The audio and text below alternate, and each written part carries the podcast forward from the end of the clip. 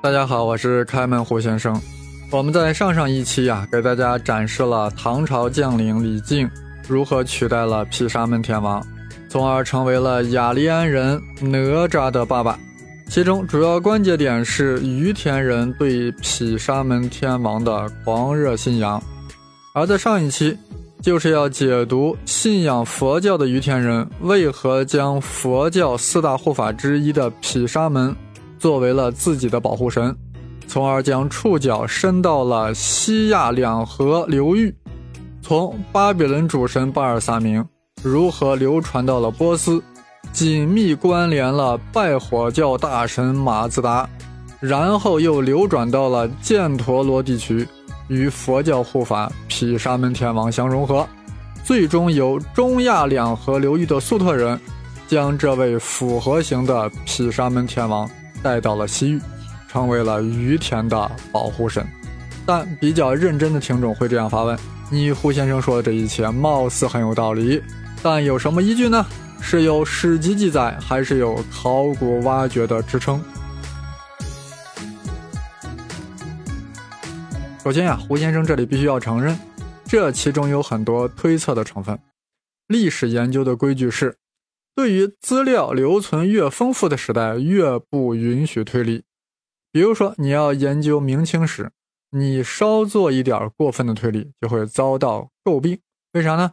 因为明清不但留下了大量史籍，而且还有上千万件的明清档案，而各种内阁大库档案、军机处档案、内务府档案，你还推理个 nothing 啊？直接去查档案，你需要信息，档案里应该会有。所以，明清史的研究主要靠搜上。相反，你要研究先秦史，如果没有推理能力，那还研究个 nothing 啊！因为留下的史籍太少了。当然有很多考古挖掘，但是大家必须要清楚，考古挖出来信息啊，都是残章断简，是碎片化的信息。只有通过想象力和推理能力，才能把这些零散的信息串联起来。形成一个前后逻辑自洽的历史故事，因为只有中国古代有着系统的历史记载，所以在研究世界古代史，尤其是上古史的时候呀，那就更需要推理能力了。因为没有什么可以查看的系统的史籍记载，即便留下来的那种各种文字记录呀。那都是经过多次转译了的，都是四手、五手、八手的材料了，不太可靠的。而只有考古挖掘才是可靠的，但是考古资料又是破碎的，所以必须推理，必须构想。可以说，我们看到的外国古代史基本上都是构建出来的，这一点西方学者是心知肚明的。所以啊，他们一直在寻求研究历史的新渠道、新方式。来突破原有的桎梏，其中一个方式比较早一些，那就是语言学的方式；还有一个是近些年来蓬勃发展的，就是分子生物学的方法，那就是基因分析。那位俄国学者啊，之所以将于田的毗沙门信仰与巴比伦主神巴尔萨明关联了起来，首先是基于图像学的关联。呃，那么巴尔萨明与于田的战神毗沙门啊。在图像上有很多类似的之处，也常常是身披铠甲。更巧合的是，巴尔萨明当初是巴比伦王室的保护神，而毗沙门天王正好是于田王族的守护神。这个论据啊，听起来有点菜啊，而且也不能解读巴尔萨明是如何不远万里从两河流域来到了于田。其实呀，它的主要论据是语言学、语音学上的，这个特别专业啊。讲起来不太好讲，听起来也不太好听，但胡先生还是要迎难而上，试着说一说。话说西亚两河流域的雷神巴尔萨明传到了波斯地区，发音变成了巴瑞萨明。到了中亚两河流域，粟特语将之称之为巴瑞萨明维瑞斯曼。那这是为什么呢？为什么要在巴瑞萨明后面加一个维瑞斯曼呢？哎，如果你看看梵语的毗沙门啊，就不难理解了。梵语的毗沙门的发音是维瑞曼纳，也就是说，在梵语中，毗沙门是读作了维瑞曼那，所以巴瑞萨明、维瑞斯曼正是雷神巴尔萨明与护法天王毗沙门相融合的关键证据。为啥？那个巴瑞萨明不就是巴尔萨明吗？维瑞斯曼不就是维瑞曼那吗？那么。巴瑞萨明、维瑞斯曼的这种说法，应该是产生于犍陀罗地区，在那里，巴尔萨明与佛教护法毗沙门相遇、相融合，形成了一个复合名称，然后又传到了粟特人那里，而粟特人将之传到了于田地区，于田人呢对这么长的名字不太习惯，很可能就将之简化了嘛。事实上，于田语中确实。将之称之为维瑞萨曼，那么这个于田的维瑞萨曼，当然就是粟特语中巴瑞萨明维瑞斯曼的后半部分，也就是梵语中的维瑞曼那，也就是我们汉语中的毗沙门。哇，好复杂呀，好神奇！这一段一定要反复听两遍。我们汉语中为什么要将梵语中的？维瑞曼那翻译成了毗沙门呢？不都是音译吗？为什么差别这么大呢？那是因为在回鹘语中是将佛教护法称之为毗沙明，而汉语应该是从回鹘语中转译过来的，所以就音译为了毗沙门。哎，那为有人会说，这个回鹘语为什么把梵语中的这个维瑞曼那一下子就转译成为了比萨明了呢？这个音为什么转的这么厉害呢？哎，这个往后面会会说呀，因为这个回鹘语啊，跟这个梵语啊，它就不是一个语系的，所以音转的就要大了一些。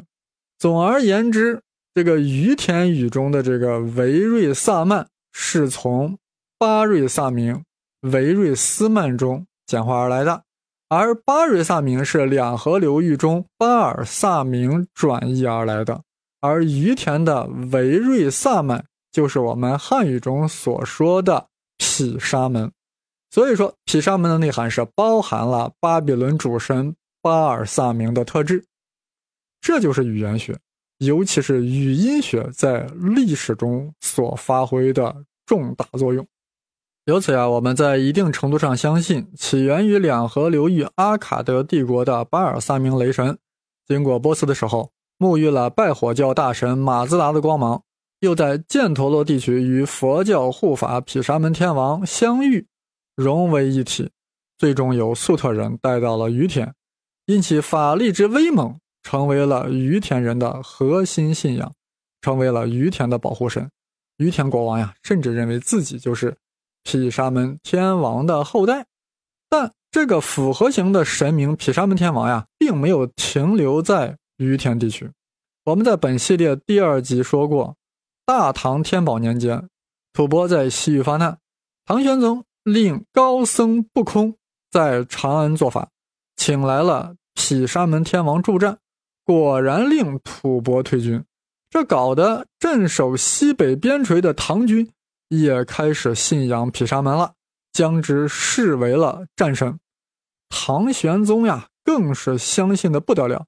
直接将毗沙门钦定为了大唐王朝的战神。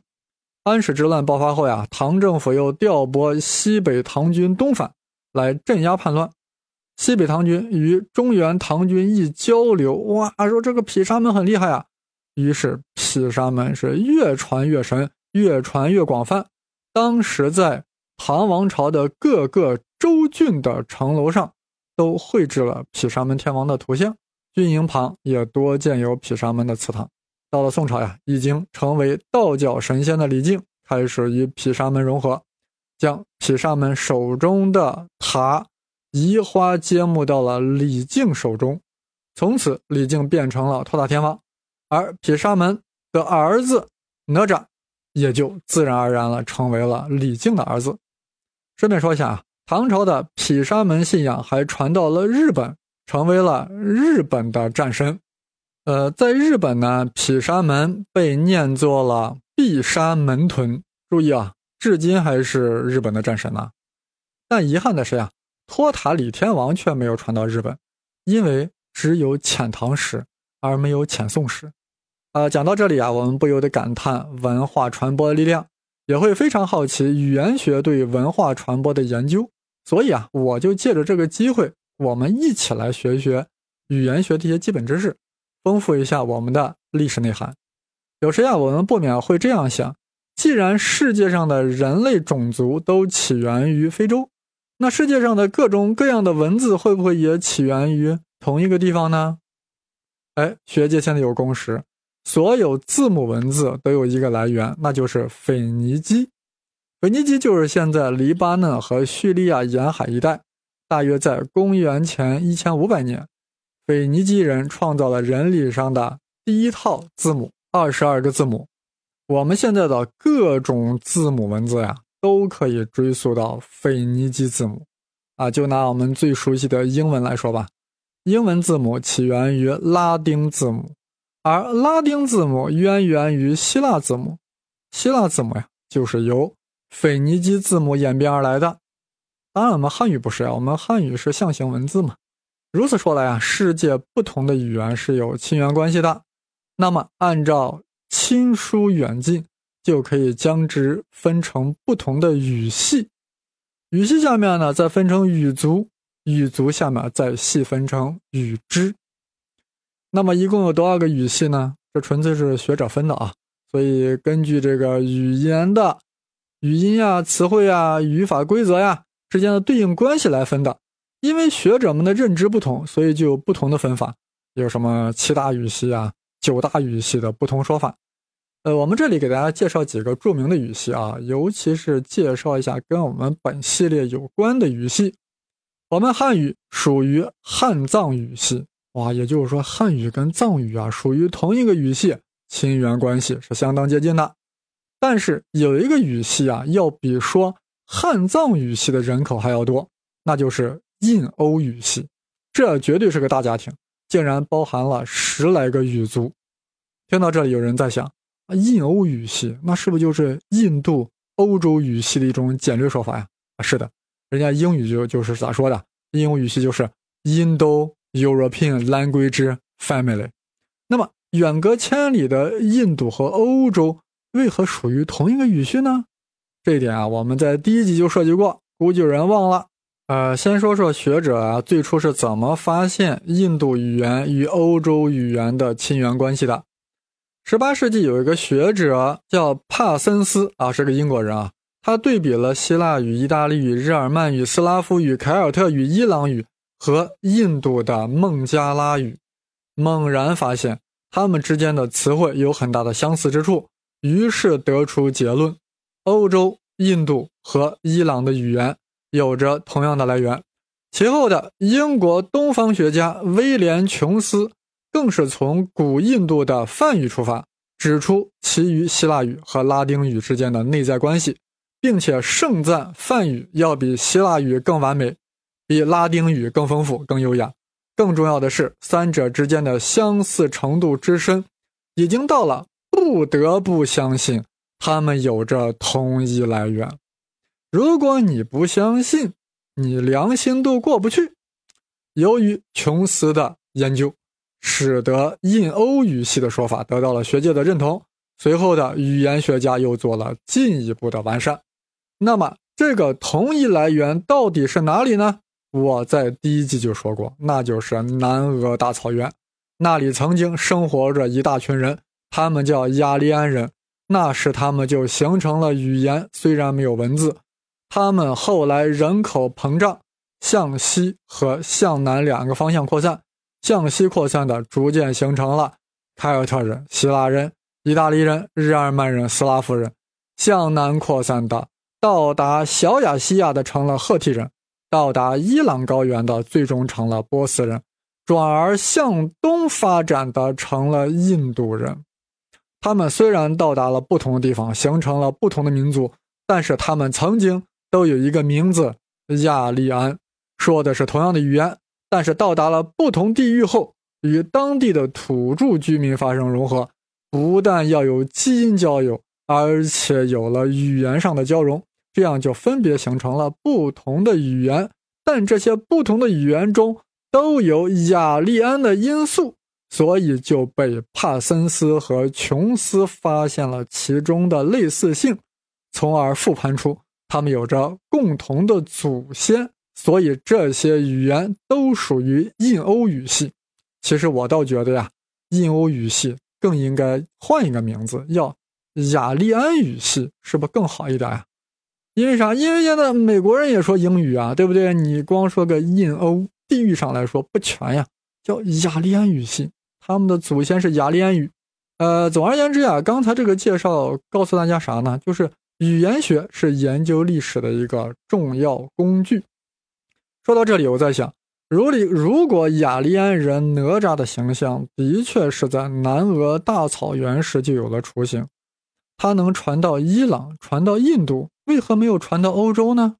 到底是没有传到，还是我们尚未发现呢？或许，或许啊，哪吒就隐藏在古希腊神话之中。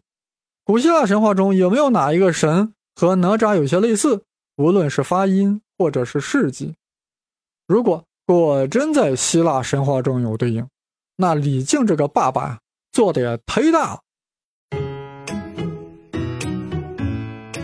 那李靖可是横跨欧亚的 Great Father 啊！李靖啊，的确有点膨胀了啊，我都 hold 不住了。本期的信息量有点大，那就先打住吧。下期我们再继续膨胀。我的微信公众号是开门胡先生，当然是带竹字头的生。公众号里啊也有我的个人微信号啊，想加也可以加。好，谢谢各位的收听。我们下期继续膨胀。